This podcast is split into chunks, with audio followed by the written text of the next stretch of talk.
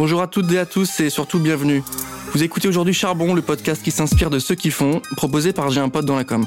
Dans Charbon, nous parlons inspiration, créativité, fougue, envie, travail, vision du monde, et tout ça sans bullshit, mais surtout avec beaucoup de bienveillance.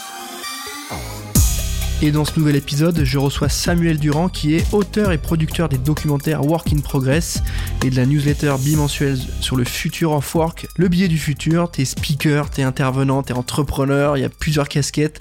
Euh, salut Samuel, comment tu vas? Ça va très bien, merci pour l'invitation. On est ravis de t'avoir avec nous aujourd'hui au micro de Charbon Podcast. Tu vas nous raconter un peu ton histoire. Tu vas nous raconter euh, les documentaires, euh, notamment le deuxième qui arrive très fort, très vite. Ouais. Un peu ces enjeux-là. Est-ce que pour commencer cet épisode, tu peux nous faire une petite un petit résumé de qui tu es, d'où tu viens, voilà, une petite fiche qu'on puisse savoir à qui nous parle aujourd'hui? Ouais. Écoute, j'ai eu un parcours assez euh, traditionnel. J'ai démarré en faisant une prépa, une école de commerce, euh, mais elle avait la particularité cette école d'être euh, près de la montagne, à Grenoble. Du coup, j'ai fait quand même plus de ski que de cours de commerce. J'ai l'impression, quand, quand j'y repense maintenant avec deux trois ans de recul, c'était plutôt ça. Et, et en fait, très vite, j'ai eu envie de monter une boîte. j'ai monté une première boîte qui était une marque de vêtements qui s'appelait Esquive. On faisait des, des suites et des t-shirts en lien avec le ski et la montagne avec des potes.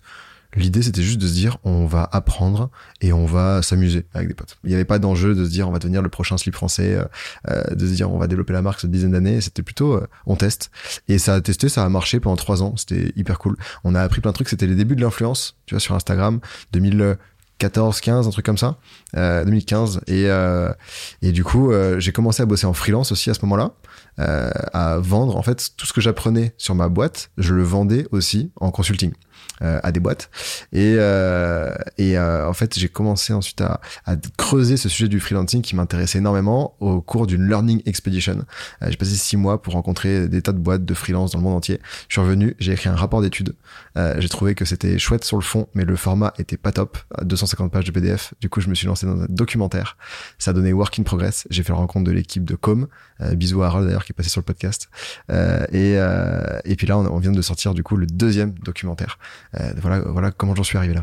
Et oui, Samuel, merci pour l'info. Hein. c'est la grosse actu, euh, ton actu du jour, l'actu du mois. C'est le second opus de ton documentaire qui s'appelle Why Do We Even Work? Si je le prononce bien, évidemment, avec l'accent anglais que tout le monde me connaît. Euh, est-ce que tu peux nous expliquer un peu euh, non pas le concept, on y viendra après, mais la définition du future of work. On te présente un peu dans les médias, dans les interviews qu'on voit de toi, comme la figure de proue de ce sujet. Euh, voilà, on, te dit expert de, ce, de cette thématique du future of work. Moi qui suis bilingue, je sais ce que ça veut dire, mais pour ceux qui nous écoutent concrètement, c'est quoi le future of work? C'est la vie des entreprises, comment on bossera demain, euh, le freelance versus le CDI, c'est quoi? C'est un peu tout ça en fait. très concrètement, le future of work, c'est c'est le futur du travail et c'est euh, moi ce que j'appelle en fait des bonnes pratiques qui existent déjà dans d'autres entreprises, dans d'autres organisations, euh, dans d'autres organisations de travail même euh, et que, que, je vais recueillir en fait à droite à gauche. Moi, je me vois un peu comme une éponge où je vais aller visiter pas mal de boîtes, alors en physique ou à distance, mais je vais faire un gros travail de veille et puis même dans ma learning expedition, dans mes documentaires, je parle avec beaucoup de boîtes qui ont des bonnes pratiques sur des sujets. Tu parlais des freelances, donc c'est le cas. Il y a aussi tous les sujets de télétravail, de comment est-ce qu'on arrive à maintenir une culture d'entreprise, un lien à distance, comment est-ce qu'on crée un collectif, comment est-ce qu'on peut être vraiment soi-même dans son travail, qu'est-ce qui fait qu'on se lève le matin pour les bosser, des organisations, des, sujets sur les, la transparence des salaires par exemple, un tas de sujets sur l'organisation du travail. C'est quoi C'est je fais exprès de réduire, mais c'est quoi C'est du management? Ça va plus loin C'est quoi? C'est un tas de choses. C'est à la fois des nouvelles façons de manager, mmh. c'est des nouveaux outils, c'est des nouvelles organisations de travail, c'est des nouvelles façons de gérer son temps, de gérer un projet. C'est tous ces tas de sujets que j'appelle des bonnes pratiques sur effectivement le sujet des RH, du management, qui, qui englobe tout ça.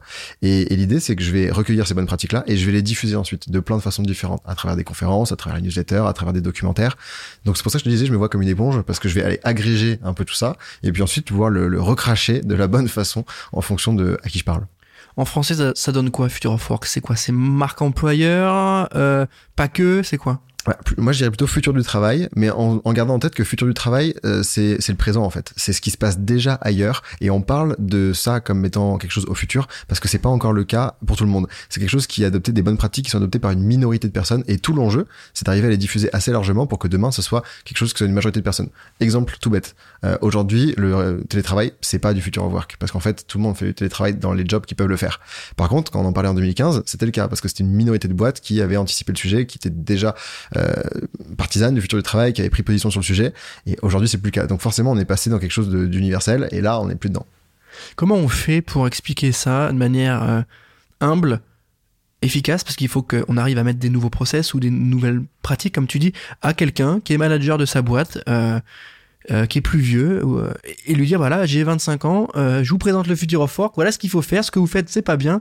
Je grossis très évidemment, mais comment on arrive à convaincre, en fait, de lui expliquer que peut-être qu'il y a des choses qui se faisaient qui sont plus dans les enjeux et les volontés des salariés, peut-être que le freelancing est un format à prendre en compte si on cherche une expertise particulière. Que, comment tu arrives à les convaincre?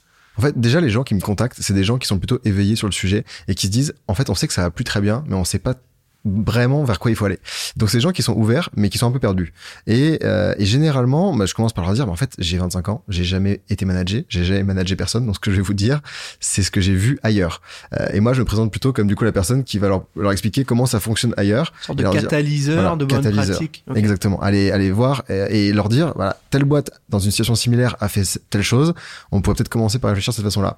Et ce qui marche très bien en fait, c'est de démarrer par du contenu. C'est de démarrer par effectivement, mais podcast, newsletter documentaire, étude de cas.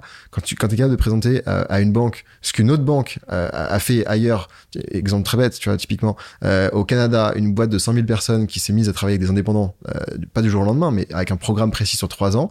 J'ai été voir cette banque, j'ai discuté avec les personnes qui étaient en charge de ce programme-là. Quand je suis capable de réexpliquer à une autre banque en France comment cette boîte-là, qui est assez similaire, a fait face à ce même sujet de fuite des talents, de on a besoin de compétences ultra précises, bah là forcément ça leur parle. Elles se disent ok, il y a une étude de cas très concrète qui a été menée, il y a potentiellement le contact de cette personne-là euh, vers qui je peux aller creuser si jamais j'ai besoin. Euh, et du coup, ça fonctionne assez bien parce que c'est des gens qui savent qu'ils ont besoin de se transformer. Et c'est quoi? C'est une activité plutôt de conseil, du coup, c'est ça? Tu, tu fais un travail vraiment de veille, de, de récupération d'infos, tu fais, t'en fais des contenus, hein, euh, et ensuite, c'est quoi? C'est de l'accompagnement? C'est où tu délivres des choses? C'est des recos? C'est quoi? Au début, un petit peu. Maintenant, c'est beaucoup plus de la création de contenu que je fais avec les documentaires, avec une bande dessinée. Après, c'est beaucoup de conférences. Je donne énormément de conférences, des ateliers aussi. Quand on va aller plus loin, tu vois, on passe la journée, on passe deux journées ensemble, et c'est mieux parce qu'on peut embarquer plus de monde, on peut embarquer plus longtemps, on va beaucoup plus loin que dans une conférence où c'est très descendant c'est juste de l'inspirationnel. Euh, et après, non, je, je vais pas dans l'accompagnement de programmes de plusieurs mois, tout ça. Euh, mais je sais qu'en fait, c'est souvent un, point de départ. Euh, l'inspiration qu'on a dans une conférence va lancer ensuite la boîte pour travailler avec un petit cabinet ou avec d'autres indépendants, des collectifs qui vont accompagner sur la transformation.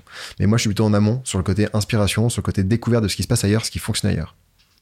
Donc au final, le, les documentaires qu'on a aujourd'hui, sur lesquels on va revenir, c'est c'est une forme euh, de mise en scène d'un contenu déjà existant avec de la valeur ajoutée déjà existante qu'on a euh, travaillé pour que ce soit appréciable, qu'on puisse le consommer, qu'on puisse euh, en sortir de l'info, comme tu as dit, avec autre chose qu'un PDF de 250 pages. C'est un peu ça c'est un petit peu ça. Euh, moi, je pense que quand tu regardes le documentaire, euh, tu, te manges une petite claque quand même parce qu'en fait, tu te dis, euh, il y a des boîtes dans lesquelles je peux être super heureux parce qu'en fait, il y a un environnement qui me correspond, il y a des tâches dans lesquelles je suis hyper autonome, il y a une mission dans laquelle je me sens utile, un, tas de sujets où tu te dis, ça peut fonctionner différemment ailleurs. Et du coup, ça plante des petites graines.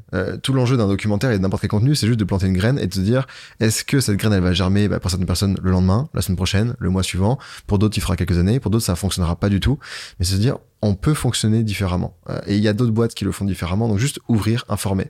Euh, c'est ça l'enjeu d'un documentaire. Qu'est-ce qui te pose problème dans le fonctionnement des boîtes aujourd'hui que tu peux rencontrer? Est-ce que c'est une problématique de process? Est-ce que c'est une problématique de, de, de, de, mentalité? Est-ce que c'est une problématique de... Euh, de finance, tu vois Est-ce qu'on valorise pas assez certains profils, alors que d'autres qui peut-être euh, sont, je veux pas trop payés, mais tu vois, c'est quoi qui te, qui te bloque aujourd'hui ou tu vois qu'il y a un vrai souci? C'est, Alors, c'est un petit peu de tout, mais le vrai problème, l'enjeu majeur, c'est clairement la mentalité. Euh, et pour reprendre cet exemple des freelances, parce que c'était vraiment le cœur du sujet de ma première Learning Expedition et de mon rapport d'études, euh, c'est travailler avec des freelances, c'est pas compliqué. Il y en a des, des, centaines de milliers qui sont disponibles sur les plateformes dès demain, euh, et on, on, peut faire appel euh, sans problème à eux. On sait très bien les gérer. Le seul truc, c'est on n'a jamais fait comme ça. Je vois pas pourquoi on recruterait pas des CDI. Et en fait, c'est des mentalités de personnes qui se disent on ne sait pas faire, on n'a jamais fait, on n'a pas envie de changer, et euh, ça nous fait peur. Et du coup, tout. Et ce qui se passe généralement, c'est qu'il y a une ou deux personnes dans la boîte qui ont pris conscience euh, qu'il y avait un besoin de se transformer et qui ont du mal à convaincre en interne. Donc il y a tout un enjeu d'évangélisation. Et c'est là où, on, je, je, reviens à l'importance des contenus. C'est que pour démarrer un sujet de transformation à l'échelle d'un groupe qui a plusieurs milliers, mais même dizaines de milliers de personnes, euh, il suffit pas d'une politique comme ça. Tu peux dire demain on bosse avec des freelances, voilà les nouvelles règles, ça marchera pas parce que les gens savent pas comment faire.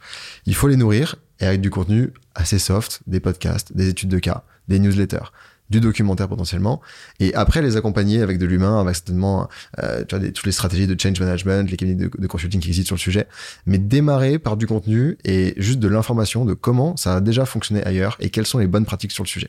Et ça, on a la chance parce que les boîtes qui testent des nouvelles choses et pour qui ça fonctionne, elles en sont fières et elles prennent la parole sur le sujet pour partager leur expertise. Et du coup, ça c'est gratuit et c'est chouette. Est-ce qu'il y a parfois euh, une différence entre ce qu'on dit à l'extérieur en termes de com et ce qui passe à l'intérieur? Parce qu'on parle souvent de la RSE et ça fait partie de ces sujets, j'imagine. Euh, Future of Work, c'est aussi le bien-être de, de l'employé, des équipes. Est-ce que euh, tu as déjà vu des boîtes qui euh, parlaient beaucoup dans les médias et qui au final à, à l'intérieur c'était pas si fameux que ça Oui, Bien sûr. Et, euh, et d'ailleurs, quand je fais le documentaire, il y a un vrai enjeu parce que euh, on va voir une entreprise, on déplace, tu vois, du budget de prod avec des réals euh, pour aller dans un autre pays pour aller voir une boîte. Moi, cette boîte, je l'ai pas encore visitée en amont euh, et je me dis, si j'y vais, c'est un pari. Est-ce que ça va être du gros bullshit et je vais en ressortir et potentiellement je vais pouvoir rien montrer, on va repartir vide euh, parce que ça va être euh, hyper corpo et en fait ça va ça va être fake? Ou enfin comment est-ce qu'on fait pour trouver les bonnes pratiques?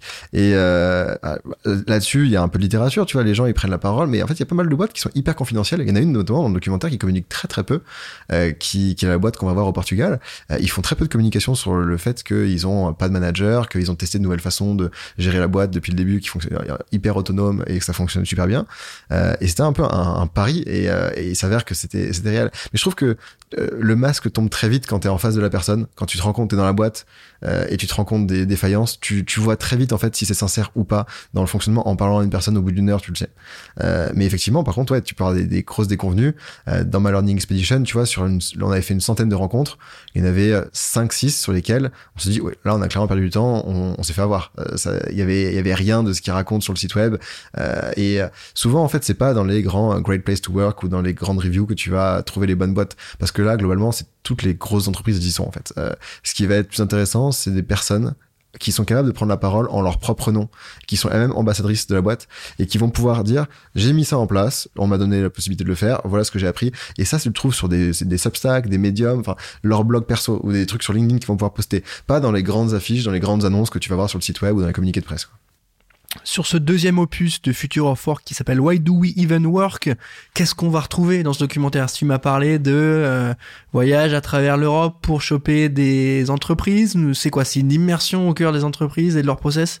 En fait, le pour comprendre le deuxième, je, reviens au premier parce que le premier, on, on expliquait euh, qu'on pouvait s'amuser dans son travail. Et on montrait plutôt des façons de travailler différentes. Typiquement, montrer que tu peux bosser en tant que freelance, au sein de collectifs de communauté, en tant que créateur de contenu, au sein d'entreprises aussi.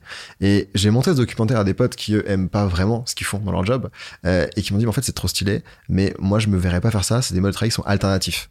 Et du coup, ce documentaire, c'est un peu une réponse à ça en se disant, tu peux rester dans le salariat, c'est pas un problème, mais par contre, éclate-toi quoi. Il y, a, il y a moyen de t'amuser. Et donc il répond à deux questions ce documentaire, c'est pourquoi est-ce qu'on travaille, hein, et pourquoi est-ce qu'on rejoint une boîte plutôt qu'une autre? Parce que toutes les boîtes, il y en a quand même beaucoup qui payent des salaires à la fin du mois, qui sont capables de te payer. Maintenant, qu'est-ce qui fait que je vais être plutôt dans celle-ci plutôt dans celle-là?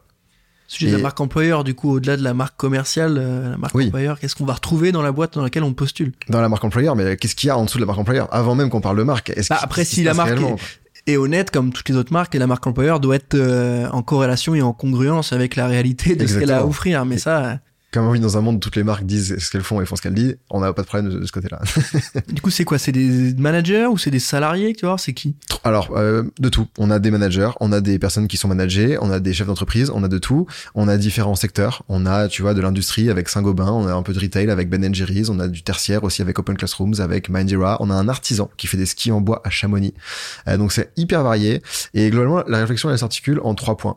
Qu'est-ce qui fait que je me lève le matin? Il y a trois choses. Bon, l'argent, bon, ça on le balaye assez rapidement. Mais ensuite, c'est je me lève le matin pour un l'environnement de travail, tout ce qui n'est pas du travail, mais qui fait que j'aime mon job, les bureaux dans lesquels j'aime me rendre, ou ne pas me rendre, parce qu'en fait j'ai la possibilité de pas aller au bureau parce que j'ai la flexibilité. Euh, les collègues qui deviennent des amis, des vrais potes, tu vois, des personnes avec qui tu peux partager tes meilleurs moments, tes pires moments, mais être vraiment toi, pas porter un masque. Euh, et puis euh, tous les avantages que tu peux avoir au travail. Alors chez Ben Jerry's, ils ont euh, des trois pots de glace par jour, tu vois. Bon, euh, mais t'as des trucs, d'autres trucs qui sont un peu plus shiny sur les vacances illimitées, par exemple. On a été creusé du côté d'Open Classrooms sur ces vacances illimitées. Est-ce que les gens les prennent? Comment ça fonctionne? Et hyper intéressant par exemple tu verras un truc d'autorégulation au final qui est de qui est... Euh, en fait ils se rendaient compte que les gens prenaient pas les vacances parce qu'il y avait un peu un, interdit moral peut-être de le prendre euh, et donc ils ont mis en place une prime qui fait que quand tu prends je sais plus si c'est deux ou trois semaines de suite je crois que c'est trois semaines de suite euh, t'as une prime de 1000 euros en plus donc on t'encourage ah, donc c'est là et on t'encourage à le faire. On te dit il y, a ça et prends-le, vraiment prends-le. C'est pas juste pour faire beau, on t'a dit ça pour que tu viennes. C'est vraiment prends ta semaine. Pourquoi? Parce qu'on sait que ça va être bénéfique pour toi. T'es là pour le long terme, t'as tout intérêt à te reposer plusieurs semaines par an pour être en forme. Et par contre, quand t'es là, t'es d'attaque, quoi.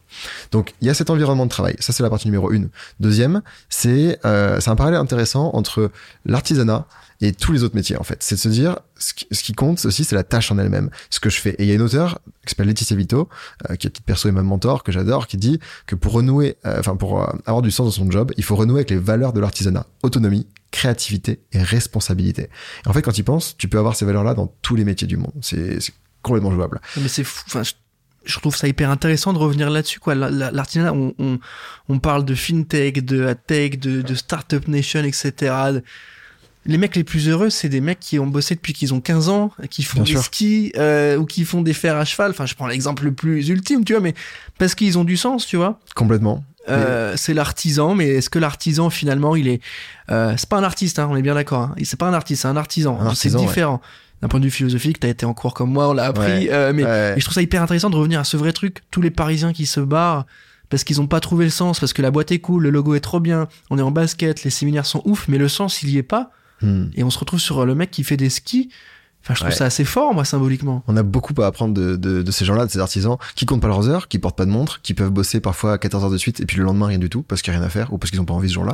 Mais, euh, mais en fait, ce qui est assez chouette dans l'histoire, c'est que, évidemment, l'artisan, tu l'imagines très bien autonome, créatif, responsable.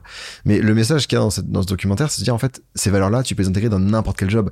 T'es développeur et tu passes ta journée sur un ordinateur à taper sur les touches, tu peux aussi être autonome, créatif et responsable.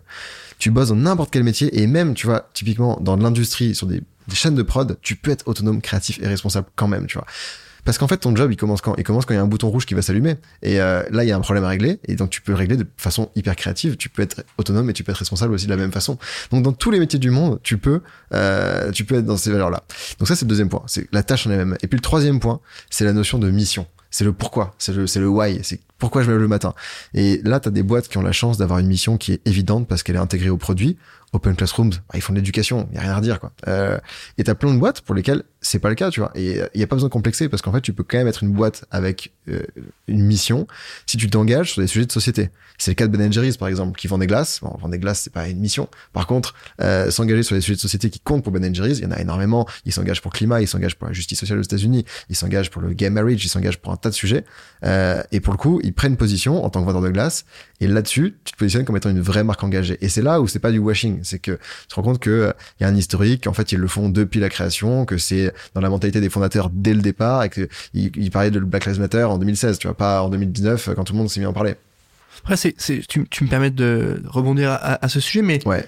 on en pense quoi? Je suis hyper transparent et je, je, demande que tu me répondes de la même façon, mais on en pense quoi de ces marques qui s'engagent? Moi, j'aurais envie de dire d'un côté, c'est cool, c'est bien, et d'un autre côté, on peut pas s'empêcher de penser, à juste titre, que ça reste des éléments euh, de marketing parce que est-ce qu'on a vraiment envie en tant que consommateur que euh, notre marque de pompe ou notre marque de glace me dise ce qu'il faut que je pense Tu vois, je dis pas que c'est pas bien ou que c'est bien, mais la question du consommateur qui est ultime, parce que là on parle beaucoup du salarié Mhm. en interne. Why not? Si la clé d'entreprise c'est ça, why not? Mais est-ce qu'en vrai il n'y a pas aussi peut-être un petit danger euh, à prendre en compte sur la- l'aspect plutôt vision donc euh, de, de la marque à l'extérieur par les consos qui me bah tiens cette marque là elle me dit comment je dois penser. Un je suis adulte Ouais. et deux bah j'achète des glaces, j'achète pas. euh, Enfin tu vois ce que je veux dire? Bah, le truc, c'est- exprès ouais. de pousser dans l'autre sens, mais, évidemment. mais, Mais, mais hy- hyper pertinent, trop bien, trop bien que tu en parles. Écoute, euh, je vais, je raconter une anecdote euh, sur Ben Jerry's juste, là, juste après. Mais euh, en fait, je pense que les consommateurs, ils font des choix conscients de plus en plus où t'as as envie, quand t'achètes ta glace, pourquoi t'achètes Ben Jerry's et pas Agendas? Parce que tu sais que quand t'achètes Ben Jerry's, ça va financer quelque chose auquel tu crois toi en tant qu'individu. Et du coup, les valeurs euh, de la boîte pour laquelle t'achètes en tant que consommateur, mais même dans laquelle tu postules en tant que candidat, vont être alignées avec tes valeurs perso. Et je crois qu'on a de plus en plus besoin, on, on- on le voit, de toute façon, l'engagement, il se fait de plus en plus à titre perso. Donc on a besoin que les boîtes prennent position, parce qu'elles prennent forcément position, mais dans l'ombre, elles l'ont toujours fait. Là maintenant, c'est, je je te dis ce pourquoi je crois, ce pourquoi je me bats. Et si t'es aligné avec mes valeurs, tu peux acheter. Et dans ce cas-là, tu sais que tu vas contribuer. Sinon, tu peux juste acheter le produit, t'es pas obligé. Mais tu sais que nous, ça va permettre de financer aussi ça, parce qu'il y a la fondation et que 16,5% du bénéfice va être vers cette fondation qui va permettre de lutter pour ces sujets-là. je continue dans, dans- enfin, le sujet de la, parce qu'on arrive petit à petit sur le sujet de la morale, en Ouais. vérité. Est-ce que c'est, encore une fois, le terrain d'expression d'une entreprise? On a parlé, il y a Macron, évidemment, avec sa, son texte de loi sur l'engagement sociétal d'une Mhm. entreprise, qui est limite du bon sens sur Ouais, certains c'est du points. C'est du bon sens. C'est du bon C'est du sens. bon sens. Le futur work, c'est du bon sens. C'est du si bon on veut le sens. résumer d'ailleurs. Mais si on l'impose pas, il y en a qui, qui l'ont pas ce bon sens. Donc, tu vois, le sujet de la morale, est-ce qu'on est-ce qu'on n'arrive pas sur ce sujet-là de la morale et Est-ce que euh, c'est c'est des vrais débats Tu vois, on le voit avec Ouais. Marlène Schiappa, ça, ça, ça réagit, etc. Euh, c'est intéressant. Moi, je crois qu'il est bon qu'une entreprise prenne position sur des sujets de société, euh, parce qu'on a besoin pas seulement des individus, on n'a pas seulement besoin des gouvernements, mais les entreprises sont des entités super puissantes. Et si tu veux arriver à faire avancer un sujet, une grande cause, t'as besoin que la boîte elle prenne position et, euh, pour engager plus largement que juste ce que tu peux faire à, à ta propre échelle, parce Mm. que c'est des c'est c'est des gros enjeux. Et maintenant, pour revenir à- au sujet du marketing, parce que en fait, le vrai sujet est là, c'est est-ce que cette boîte-là, elle a pris cette position parce que elle pense que les clients vont aimer, les candidats vont aimer, et donc c'est intéressant pour son image, ou c'est parce que profondément en elle-même, elle se sent investie d'une mission et elle se dit j'ai un rôle à jouer dans cette lutte. Euh, exemple Ben Jerry's, tu vois, ils ont pris position, des positions qui sont assez clivantes. Hein. Euh, et euh, la dernière fois, ils ont pris position sur euh, un- une personne qui avait fait un massacre dans une école encore aux États-Unis, ça arrive régulièrement, et ils ont tweeté en disant et si cette personne avait été noire, elle aurait pas été arrêtée, euh, elle aurait été criblée de balles dans la rue. Et ils ont fait ce tweet-là, ça fait réagir énormément. Et au standard, il y a des gens qui appelaient. Donc, typiquement, le customer service qui décroche généralement pour avoir des gens qui appellent pour dire j'ai eu trop de cookies ou pas assez de cookies dans ma glace à la vanille. Euh, ils prend- c'est pas assez, généralement. c'est pas assez généralement. Et, et ils se prennent des appels de gens super énervés qui disent c'est scandaleux, vous êtes une marque de glace, comment ça vous prenez position, je suis pas du tout d'accord avec vous, euh, je, je vous déteste, tu vois. Et vraiment pendant trois semaines le téléphone n'a pas arrêté de sonner une seule fois. Et là ce que, ce que n'importe quelle autre boîte aurait dit bah en fait on a fait une connerie, on a été trop loin. Euh, et en fait là ils ont réagi les fondateurs en se disant mais non c'est qu'on a touché quelque chose d'intéressant. On a vraiment fait ce qu'il fallait faire. Et si ça suscite une telle émotion, c'est qu'on a marqué le coup. C'est que ça marchait. Question bête. Euh, si cette action-là, euh, qui est légitime, hein, euh, entraîne, comme tu l'as vu, comme tu l'as dit, un mouvement, etc., de, de contestation et une baisse des ventes, Ouais. est-ce qu'on a bien fait de le faire? Tu vois, c'est une question encore une fois très très bête, mais très concrète pour un, un patron de boîte qui se dit, enfin, tu vois, ça fait baisser mes ventes? Est-ce que c'est une bonne idée? Je pense qu'en fait, n'importe quelle boîte te dira pas la même chose. Ben Jerry's te dira que oui, ils ont bien fait de le faire. Euh, mais toutes les boîtes seront pas capables de, de le dire. Eux, Mhm. pour le coup, ils, Mhm. ils se disent oui, on s'est engagé pour ça et c'est normal. Peut-être que la façon dont on l'a fait, c'était pas la bonne. Ça, ils vont y réfléchir. Mais ils, ils le disent même très clairement dans le documentaire. Ils disent jamais dans l'histoire de la boîte depuis 30 ans que je suis là, on m'a interdit de faire telle chose parce que ça allait heurter l'image de l'entreprise et donc potentiellement ses finances. Et au-delà de ça, ils te disent aussi qu'ils ont mesuré qu'une personne qui croit euh, aux valeurs dans lesquelles croit Ben Jerry's, au-delà juste du produit en lui-même de la glace, est quatre fois plus loyal euh, à Ben Jerry's qu'à ses concurrents et que le jour où il y a euh, deux glaces pour le prix, euh, trois, cinq glaces pour le prix de 5 chez Walmart, euh, chez Agendas, bah, ils vont pas les acheter. En fait, ils vont attendre que Ben Jerry's euh, sorte la prochaine Ouais, glace. donc et- ça en fait- donc c'est des gens. peut-être plus clivant, mais sur les clients, ça en fait ça. des consommateurs et des clients plus engagés, plus aptes à acheter plus. Donc volonté évidemment euh, marketing derrière quand même, mais C'est sûr. mais je trouve, mais en même temps, c'est on peut pas décorréler, tu vois ce que je veux dire. Enfin, non, mais bien sûr, c'est c'est lié et c'est C'est parce que cohérent. le marketing doit devenir éthique en, en Oui. soi et qu'il doit avoir des campagnes qui ont du sens. Si les campagnes sont magnifiques mais que le produit il est naze, il est éclaté, il pollue, Hmm. tu vois, c'est du marketing, euh, c'est naze, c'est c'est pas bon. Et ça, c'est, je pense que c'est hyper intéressant. Euh, sur ce point-là, hyper intéressant d'avoir ton retour sur la- l'aspect vraiment interne, les Ouais. salariés, et en même temps logique, mais euh, point de vue plutôt externe, market. euh, Hmm. et sur, sur, sur les réflexions qu'on peut se poser, hein, tout simplement, en tant qu'entreprise, est-ce que c'est son rôle de faire ça? Oui. À quel niveau? Comment? Je, je fais exprès de te poser ces questions-là parce qu'on le voit aujourd'hui dans les médias, c'est des, c'est des questions qui reviennent, c'est des questions qui sont mises sur le devant de la scène sur les entreprises, qu'est-ce qu'elles doivent faire, comment elles Mhm. s'engagent, etc. Donc c'est bien aussi pour toi qu'il y a une vision un peu plus euh, précise de tout ça, parce que c'est un peu ton job de comprendre un peu l'évolution des boîtes, Complètement. euh, euh, de nous éclairer là-dessus. Moi, j'ai une question pour toi, Samuel, sur le, le financement de manière plus concrète. euh, comment tu as fait pour euh, ce documentaire? Est-ce que tu avais des fonds? Est-ce que tu as levé? Comment on fait? Parce que avoir l'idée de faire un contenu audiovisuel, c'est cool. Quand tu as déjà le, le- le PDF, maintenant, mettre à l'image, euh, c'est de la prod. Tu l'as dit, c'est un réal, c'est les voyages. C'est Ouais. Comment t'as fait? Bah écoute, euh, c'est pour ça on est dans le charbon, c'est pas pour rien. Euh, je viens pas de l'audiovisuel, je connais rien. Du coup, les canaux traditionnels pour faire un documentaire, pour ceux qui connaissent pas, globalement, c'est d'avoir des financements, soit d'un diffuseur directement qui va te dire, bah j'achète ton idée, du coup tu peux la tourner et puis nous on te, on te finance et du coup on l'achète à la sortie on le diffuse. Soit t'as beaucoup d'aides qui viennent des régions, qui viennent du CNC euh, et tu, tu postules à ces aides et potentiellement elles sont accordées. Des trucs que je maîtrise pas du tout, c'est des dossiers, c'est un vrai job à temps plein pour remplir ces dossiers pour avoir des financements. Euh, du coup, moi, je passé différemment. Euh, je suis par des boîtes, en fait, qui sont des entreprises qui s'engagent à mes côtés, euh, qui partagent la vision du documentaire que je leur présente et avec lesquelles on va construire plein de choses autour du documentaire. Euh, parce qu'évidemment, t'imagines bien que si c'est des entreprises qui financent, qui sont dans le documentaire, il y a un conflit d'intérêt. On est plus dans un documentaire, on est sur un film promotionnel.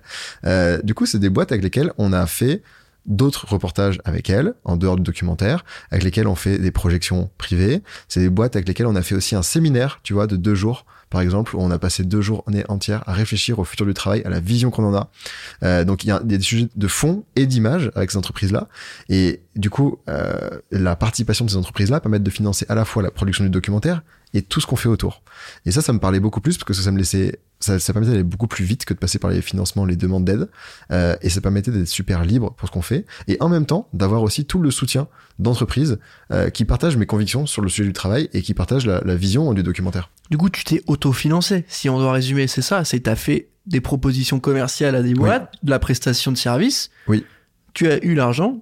Et avec cet argent, t'as financé le, le documentaire. C'est exactement ça. Sauf que tout se passe en même temps, mais c'est exactement ça. La contrainte, et là où là où on parle de charbon, c'est que euh, c'est que tu vois, comme du coup t'arrives avec ton produit qui est fini, quasiment fini ton documentaire euh, auprès des plateformes. Là, le documentaire, il sort dans quelques jours.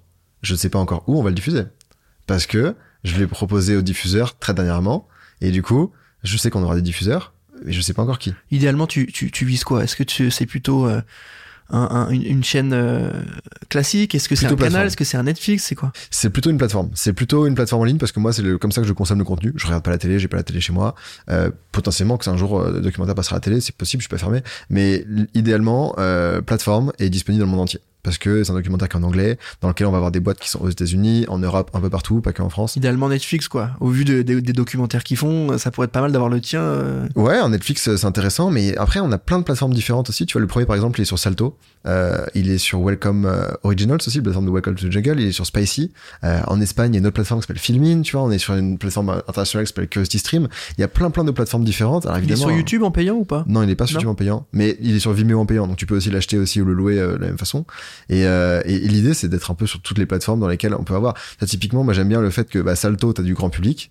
euh, en France, Welcome Originals, c'est plutôt des gens qui sont intéressés par le travail, qui vont aller chercher. Et puis Spicy, c'est pas des gens qui sont sur le travail ni grand public, c'est des gens qui sont intéressés par le genre documentaire. Et du coup, tu peux toucher plusieurs communautés avec ces différentes plateformes. Ça, c'est assez chouette. Ok, bah hyper intéressant sur la diffusion et sur la prod en tant que telle. Petit point rapide, mais comment tu euh, t'es senti par rapport à tout ça, de voir le matos, l'équipe? Est-ce que t'as eu envie de, de diriger des choses, tu vois? Parce que t'as, tu sais un petit peu euh, ce que tu veux voir à l'écran, tu vois, tu, tu sais où tu veux aller, tu sais ce Ouais. que tu as envie de mettre en scène. Et en même temps, t'es pas réel. Tu vois, donc comment tu... C'est, c'est bête, hein, mais comment tu, tu gères ça?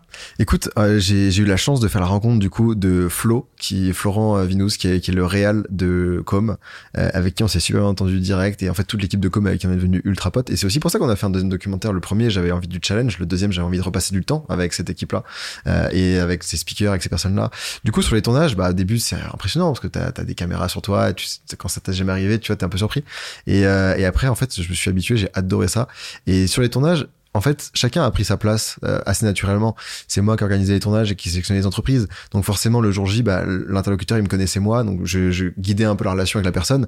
Après, pour tout ce qui est cadre de, euh, on va, on va tourner plutôt dans ce sens-là, avec telle lumière, et puis euh, dans le fond, tu vois, la technique, ça c'est flow et à 100%. Et après tout le travail de post-production, où c'est là pour moi où on crée la vraie valeur du documentaire. Parce qu'en fait euh, t'as une interview de une heure, t'en as 15 comme ça, tu vas garder que 5-6 minutes à chaque fois et il faut arriver à en faire un fil rouge. Bah ça c'est un travail qu'on a vraiment fait avec Flow et, c'est là où je trouve qu'on a été bien meilleur. Tu vois, avant j'avais toujours bossé en tant qu'indépendant, quasiment tout seul, et je me suis vraiment rendu compte de la valeur de bosser à plusieurs en bossant avec Flow et avec Com. Parce que je sentais que j'étais meilleur grâce à eux. Et potentiellement eux étaient meilleurs aussi grâce à moi dans les discussions qu'on avait. Ça permettait de construire le documentaire. J'étais venu chercher de la technique de la réal et j'ai trouvé tu vois quelqu'un qui va bien au-delà de ça.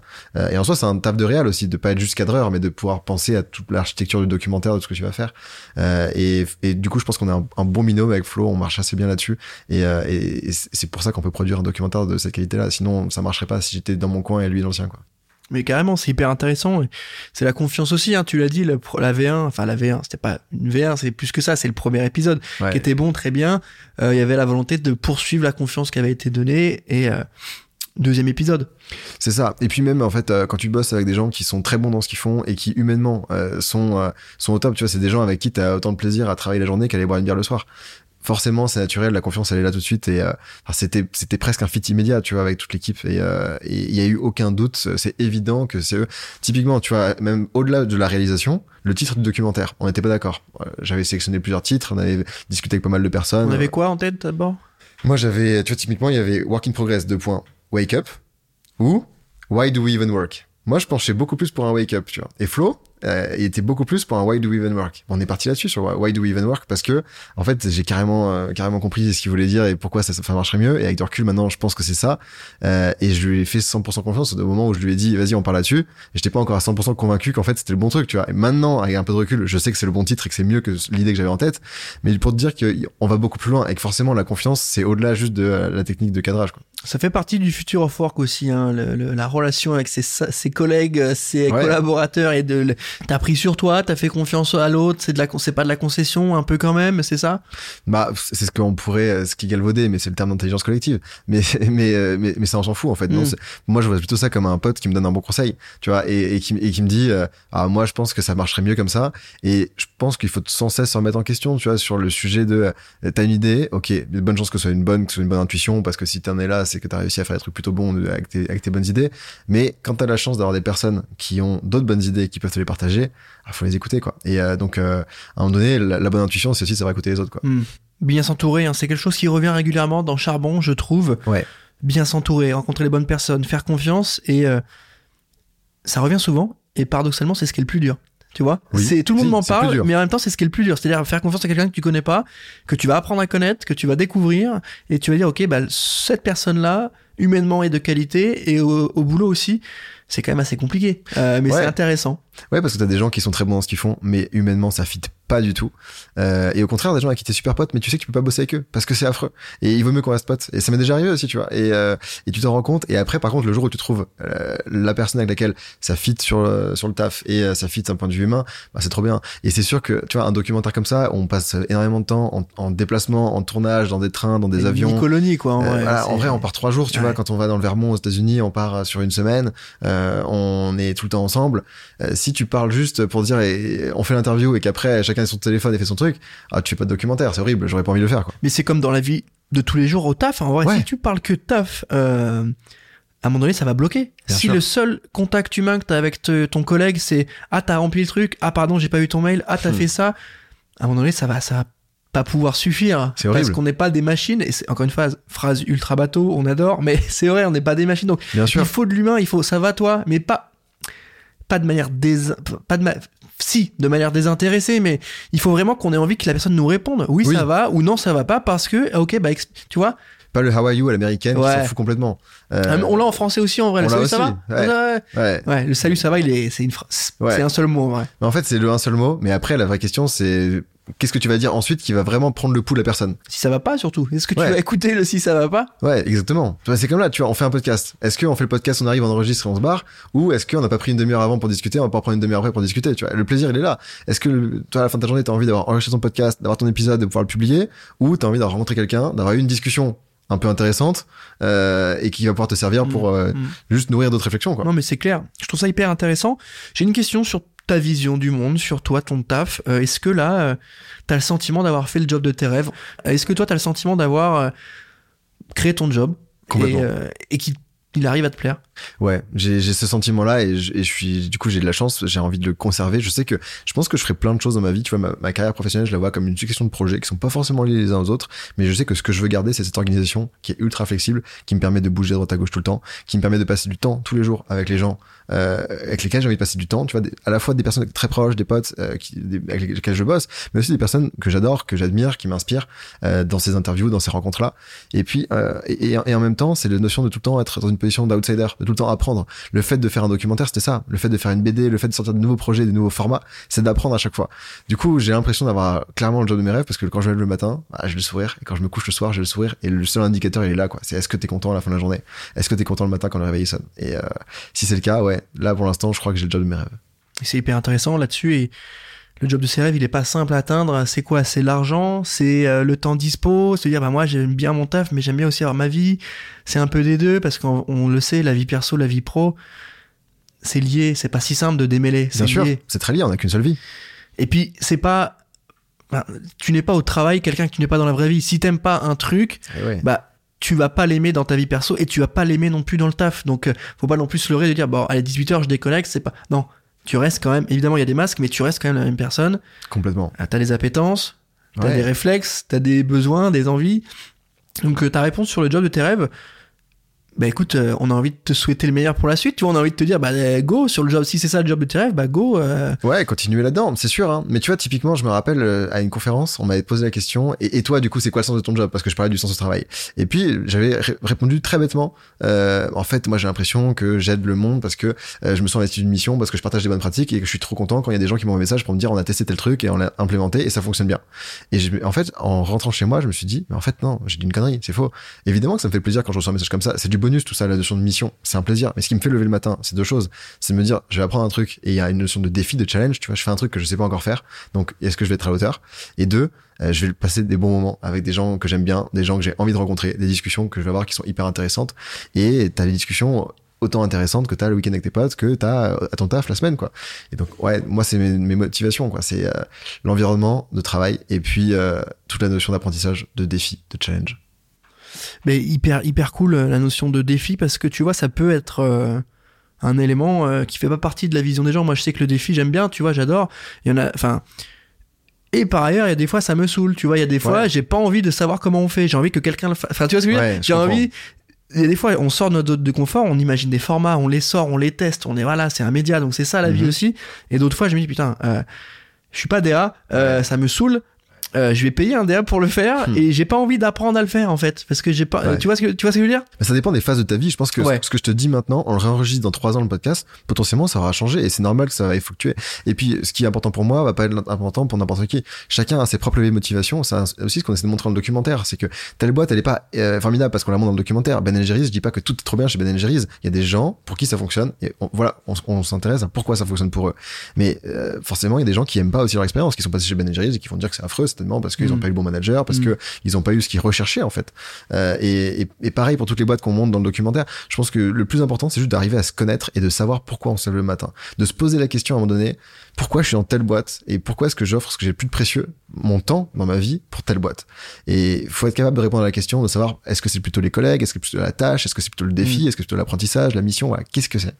Tu l'as dit, hein, l'élément le plus précieux, c'est le temps. On le répétera jamais assez. C'est une vérité. Euh, c'est même le sujet d'un film.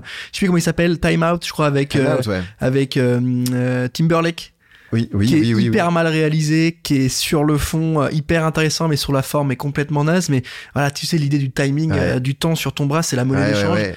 Et on te le remet si tu fais des bonnes actions Ouais, et tout c'est ça. c'est du génie. Et bon, ouais. après, la réal est pas ouf. Hein. Peut-être qu'il faut quoi, voir avec l'équipe de com. Mais Ouais, euh, frère, on peut refaire un truc, je un, pense. un épisode 2, mais c'est hyper intéressant. Je, je vais te poser la question, tu n'y échapperas pas, c'est la question euh, liée au charbon. Pour Oui. toi, la définition de charbonner, d'aller au charbon, c'est quoi?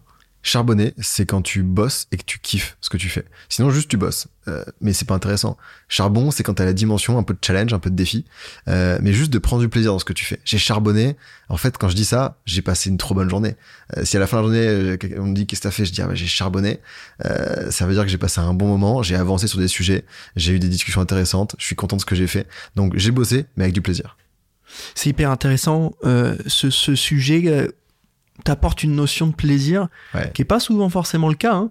Et on, on- souvent on m'a parlé de sens, euh, de finalité, de vision, un peu de ouais de plaisir. Et là, quand tu me parles de ça, bah tu dis j'ai charbonné, mais on a l'impression que ouais la journée elle est faite, elle est finie, j'ai avancé, c'est cool. Next step et ça fait plaisir. Ouais, et surtout ça fait plaisir, ouais, tu vois, effectivement, le, le meilleur indicateur, c'est juste est-ce que j'ai pris du plaisir? Est-ce que je suis content?